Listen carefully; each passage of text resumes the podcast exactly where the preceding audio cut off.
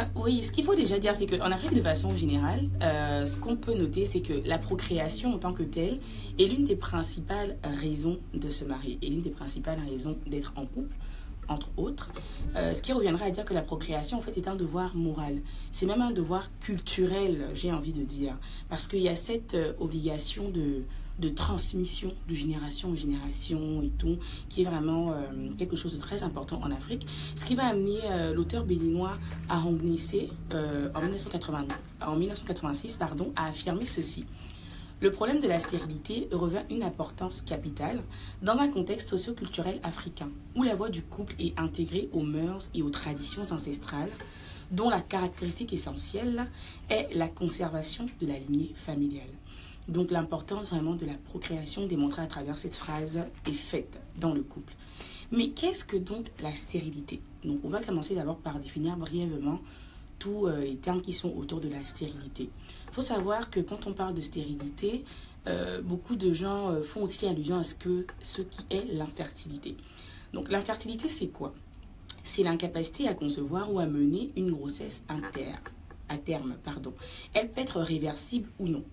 Donc euh, l'infertilité, ça veut dire qu'à un moment donné de la vie de quelqu'un, on peut ne pas être en mesure de faire un enfant, de mhm. procréer, mais ça peut, ça, peut, ça peut ne pas être quelque chose de définitif en fait, tout simplement. Tandis que la stérilité, c'est l'incapacité irréversible de procréer. Ça, c'est-à-dire que c'est euh, quand tu es stérile, tu ne peux juste pas procréer. Quand tu es infertile, ça peut être réversible. Tu peux ne pas procréer, mais ça peut, ça peut changer en fait. Euh, l'hypofertilité, c'est la fertilité réduite ou des difficultés à procréer. Ça veut dire qu'on est fertile, mais très peu fertile, tout simplement.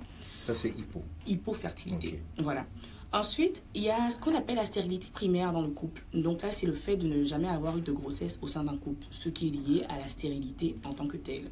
Donc euh, ce qui est irréversible. Et il y a la stérilité secondaire. Donc dans le couple, c'est le fait d'avoir obtenu des grossesses préalables et de ne plus être capable de pouvoir faire d'enfants autant du côté de la femme que l'homme. Et donc ceci m'amène à poser la question. La dernière, c'est quoi? La dernière, c'est la stérilité secondaire. secondaire Exactement. Mhm. Donc c'est... Il y a déjà eu des grossesses au préalable dans le couple, mais là, soudainement, on n'arrive plus à faire d'enfants. D'accord. On n'arrive plus à en faire, tout simplement. Donc ça peut être lié à un problème d'infertilité, donc la stérilité réversible, si je peux dire ça comme ça, ou un problème tout simplement de stérilité en tant que telle. Donc voilà mais beaucoup plus à un problème d'infertilité, on va dire. Alors, ce qu'on remarque, surtout notamment en Afrique, c'est que dans un contexte de stérilité, dans le couple, c'est très souvent la femme qui est pointée du doigt. Euh, ça, ça, ça met des doutes sur la possibilité pour un homme d'être stérile. Cyril, est-ce que tu penses qu'il est possible pour un homme d'être stérile? Oui. Aujourd'hui, j'en ai les. Je, te dirais quoi? J'en ai les preuves aujourd'hui. D'accord. Parce qu'on en a vu et on a découvert que finalement, c'est l'homme. Euh, mais si tu me posais la question, euh, il y a des années, des années de ça, euh, peut-être que j'allais te dire non parce que je suis né dans un contexte où on disait, peut-être que j'anticipe ce que tu vas dire, mais exact. a priori, l'homme ne peut pas être, lui là, il peut pas être sérieux. Ah, bon, personne ne cherchait à savoir comment. Pourquoi, ni, comment, l'homme, c'est pas possible. ça vient de cette phrase, la femme est porteuse de vie. Exact. C'est-à-dire que, je sais pas, les grands esprits seront contre. Parce que tu me prends là une punchline que j'allais balancer au cours de, du shaker. Exact. Mm. Mais bon, pour revenir plus sérieux, pour devenir euh, plus sérieux, effectivement, euh, c'est très, très, très, très rare encore aujourd'hui d'associer la stérilité à l'homme. Et pourtant, et pourtant, l'homme peut être stérile. Et beaucoup plus qu'on ne le pense d'ailleurs. Euh, j'ai euh, énoncé, euh, j'ai un peu mis en évidence quelques causes de la stérilité chez l'homme que je vais énoncer très brièvement. Il y a d'abord la zoospermie. Donc vous allez entendre plein de petits termes scientifiques, rien que pour votre culture générale, hein, chers mm-hmm. auditeurs. Alors, la zoospermie, c'est l'absence complète de spermatozoïdes dans l'éjaculation. Mm-hmm. Ça veut dire qu'on a beau avoir une éjaculation, il n'y a pas de spermatozoïdes qui s'y trouvent. Mm-hmm. On a aussi ce qu'on appelle l'oligospermie. L'oligospermie, c'est le nombre de spermatozoïdes inférieur à la normale dans l'éjaculation. Ce qui signifie à dire qu'il faut avoir un certain nombre de spermatozoïdes dans l'éjaculation pour être à même de procréer. Ensuite, il y a la sténospermie. C'est la mobilité des spermatozoïdes, la mobilité des spermatozoïdes insuffisante.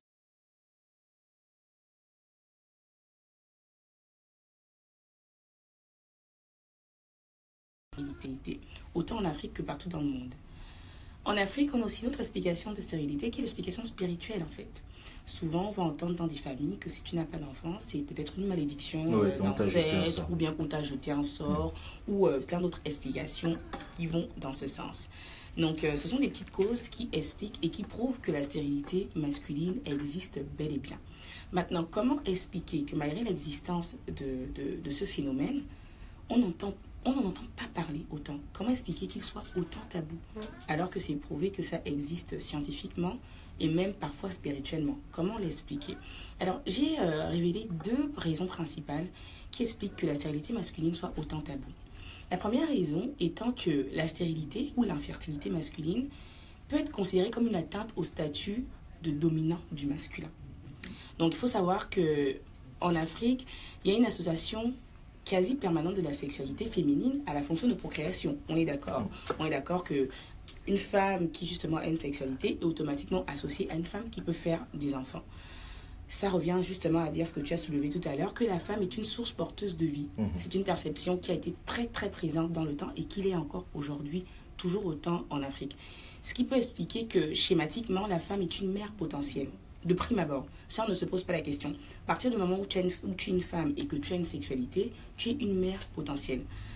Tandis que chez l'homme, la sexualité est plutôt euh, ne connaît pas ce même arrimage en fait de sexualité et mère.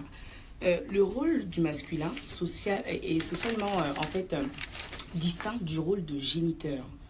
Donc, en ce qui a trait à la sexualité, en fait, il est plus l'homme est est plutôt considéré comme un amant que comme un père. Je dis bien en ce qui a trait à la sexualité. On ne le- on ne l'associe pas directement à un père, mais plutôt à un amant, car ce n'est pas lui qui porte la vie. Et donc, cela, justement, fait en sorte que la responsabilité de la stérilité va d'abord, de- le plus souvent, incomber à la femme, et très rarement à l'homme, Mhm. justement. Donc ça, c'est la première raison. En dehors de cette raison, il y a la deuxième principale qui est la confusion, et je pense que c'est la plus pertinente et la plus, plus, plus importante pour moi, en tout cas qui me parle le plus, c'est la confusion qu'on fait entre stérilité et impuissance. J'ai d'ailleurs une petite anecdote à ce sujet. Quand j'étais un peu plus jeune, j'ai regardé un film nigérian, parce que moi je suis une frivante des films Naija, comme on dit, Mhm. et le titre du film c'était L'impuissance.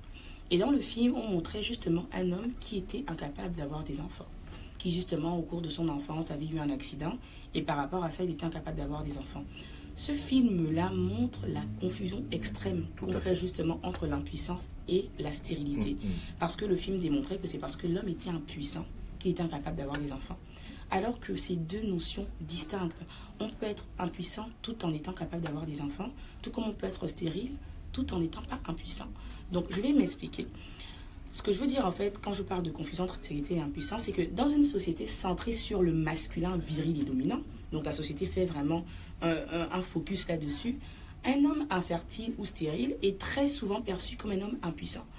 Rappelons que l'impuissance, c'est l'impossibilité durable d'obtenir une érection valable Mhm. ou de l'obtenir pendant longtemps. C'est ça l'impuissance. L'impuissance, c'est pas le fait de ne pas avoir d'enfant. Mhm. L'impuissance, c'est le fait de ne pas pouvoir avoir une érection durant l'acte sexuel ou de ne pas pouvoir la maintenir suffisamment longtemps pour être à même de procréer. Or, il se trouve que cette impuissance demeure un des plus puissants tabous de la société africaine, comme dans toutes les sociétés d'ailleurs, étant donné qu'elle porte justement atteinte à la virilité d'un homme, et euh, celle-ci a, une valeur immense en fait. Et euh, puisqu'il existe un très fort parallèle en fait entre la puissance sexuelle et, tu vas peut-être être étonné, peut-être pas, mais de façon inconsciente, il existe un parallèle entre la puissance sexuelle et la place occupée dans la hiérarchie sociale. Ça veut dire quoi? Ça veut dire qu'à partir du moment où tu es considéré comme un homme viril, un homme qui a une certaine puissance sexuelle, on considère que tu réponds, entre autres, à la définition qu'on se donne d'un homme, à une certaine puissance. Rappelons d'ailleurs qu'en Afrique, euh, si je peux caricaturer, l'homme est considéré comme le chef du village. Hein? Le chef du village, le chef de la famille et tout.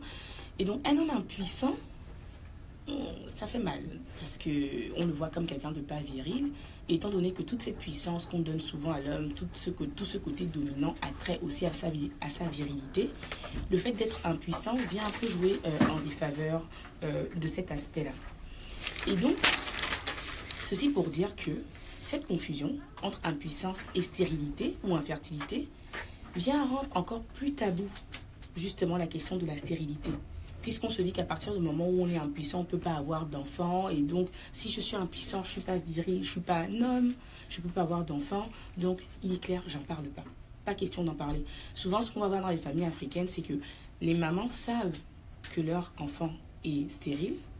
Et donc, elles vont justement euh, encourager leurs enfants à garder ça, leur fils, à ne pas le dévoiler, à le garder afin de conserver leur dignité tout simplement.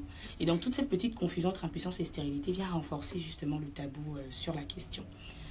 En définitive, en définitive, et ce qu'il faut retenir, c'est le plus important, c'est que, chers hommes, la stérilité masculine existe bel et bien, évidemment, et elle est beaucoup plus importante qu'on ne le croit. Euh, justement, je lisais un article qui disait que elle peut atteindre les 40%. D'après ce qu'on pense, c'est un article euh, publié par l'OMS qu'elle pourra atteindre dans les 40%, donc beaucoup plus qu'on ne le croit. C'est juste que le tabou qui, est, qui y est associé peut expliquer l'insuffisance et parfois même l'inexistence des statistiques euh, liées à cette problématique dans certains pays d'Afrique. J'ai l'exemple justement de la Côte d'Ivoire où euh, pour aller, euh, si on va dans le, le, système de santé publique, rechercher des chiffres concernant la stérilité de l'homme, ça peut être introuvable, tout simplement, parce que justement, c'est une question très taboue. Et donc, ça peut, faire, ça peut laisser penser que les hommes ne sont pas stériles. Euh, ce qu'il faut retenir aussi, et je pense que c'est le plus important, mes chers hommes, mes chers frères, pères, maris, ce que vous voulez, c'est que la stérilité n'est pas l'impuissance. Ça, c'est une distinction très importante à faire. Euh, on peut être capable d'avoir une, une, érection et ne pas être fertile du tout. Tout comme on peut ne pas avoir une, être capable d'avoir une érection et être fertile. C'est pas les deux. Il est vrai qu'une impuissance vraiment prononcée peut conduire à un manque d'enfants, mhm. vu qu'on n'arrive pas justement à avoir une réaction pendant longtemps, mais c'est deux termes différents. Euh, par ailleurs, ce qu'on ce qu'on peut retenir aussi, c'est que ce tabou explique pourquoi euh, la fécondation in vitro, qui est quelque chose de très utilisé euh, ici en Occident, donc le fait justement de faire, de, prendre l'ovule, le spermatozoïde et la femme et tout, et, et de plus en plus en augmentation en Afrique. Mais étant donné le tabou qui est associé à la stérilité et la mauvaise perception qu'il y a euh, par rapport à la stérilité, c'est une pratique qui va être faite par les familles à l'extérieur. Donc ça veut dire qu'il y a une famille africaine qui concède la stérilité, que ce soit chez l'homme ou chez la femme, et ils ont euh, le recul de, de choisir l'assistance médicale, ils vont aller le faire en Occident, de peur d'être jugés justement euh, en Afrique par rapport à ça. C'est encore mal perçu. Ce serait une question, quelque chose à mettre en débat. Est-ce qu'il faut promouvoir euh, la fécondation in vitro, justement, dans des cas de stérilité C'est une question que je laisse en suspens chez nous en Afrique. Et euh, c'est ça. Donc, aussi, ce qu'il faut retenir, et ça les médecins le disent, c'est que pour régler le problème plus vite de la stérilité, c'est important que les deux conjoints aillent consulter ensemble. Parce que dès qu'il y a stérilité, on dit toujours c'est la femme, il faut que tu ailles consulter. C'est important que les deux aillent consulter ensemble parce que le problème peut venir autant de l'homme que de la femme. Donc en allant consulter ensemble, on a plus de chances de savoir vraiment où est le, nœud du problème, où est la racine du problème et de savoir ce qu'on pourrait en faire. Plus de chances de savoir ce qu'on pourrait en faire, plus de chances de savoir où est le problème et surtout plus de chances d'être sensibilisé par rapport à la question justement qu'est cette stérilité. Donc c'est ici que s'arrête mon shaker. Merci d'avoir écouté Néo-Québec. Vous pouvez retrouver toutes les vidéos des chroniques sur notre page Facebook où nous diffusons nos chroniques live tous les jeudis matins. N'hésitez pas à vous abonner également au podcast sur la plateforme que vous préférez, à recommander, partager et nous laisser vos commentaires. Cela aide toujours. Un lien est disponible dans les notes des épisodes pour nous laisser des messages audio que nous pourrons écouter et pourquoi pas partager dans un prochain épisode. Et pour conclure, on vous laisse avec une citation de Haute Lord. Lorsque nous parlons, nous craignons que nos mots ne seront pas entendus ou accueillis mais quand nous sommes silencieux, nous craignons toujours. Il est donc préférable de prendre la parole.